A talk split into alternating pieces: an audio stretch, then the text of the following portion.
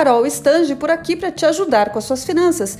E hoje eu trago quatro novos ladrões do seu dinheiro e ainda te aviso como se proteger deles. A verdade é que estamos cercados desses ladrões todos os dias. E da mesma forma que criminosos mãos leves levam nossa carteira sem barulho algum em um momento de nossa distração, esses gastos também causam estragos no nosso orçamento mensal sem que percebamos. E quais são as soluções? Uma delas é acompanhar seus números com atenção e a outra é usar de algumas estratégias que eu detalho a seguir. Bora proteger seu dinheiro desses ladrões? O primeiro vilão se chama tarifas bancárias e aqui eu deixo uma provocação. Será que você usa todos os serviços que estão sendo cobrados de verdade? Saques, TEDs, cheques, programas de milhagem de cartão de crédito, consultas e extratos impressos. Importante você analisar a descrição dos serviços inclusos no seu pacote para entender se esse gasto está sendo realmente útil ou não.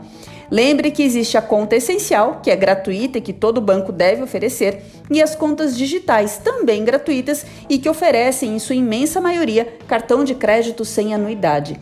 O segundo ladrão do seu dinheiro são as multas e juros por atraso. E mesmo que sejam de poucos reais, pagar multas e juros significa que o dinheiro está escoando pelas suas mãos. E dinheiro é dinheiro, não importa o valor, certo? Se as contas estão com pagamento em aberto e acumulando por causa do vencimento no final do mês, você pode pedir a alteração da data. Se elas estão atrasando porque estão pegando você de surpresa, um calendário de vencimentos e alertas no celular podem ajudar nesse controle. A organização financeira é a base de todas as decisões que você toma na sua vida. Quem sabe nesse mapeamento você não identifica despesas desnecessárias e já elimina alguns boletos da sua rotina? Seria bom, não é? O terceiro ladrão são as renovações automáticas.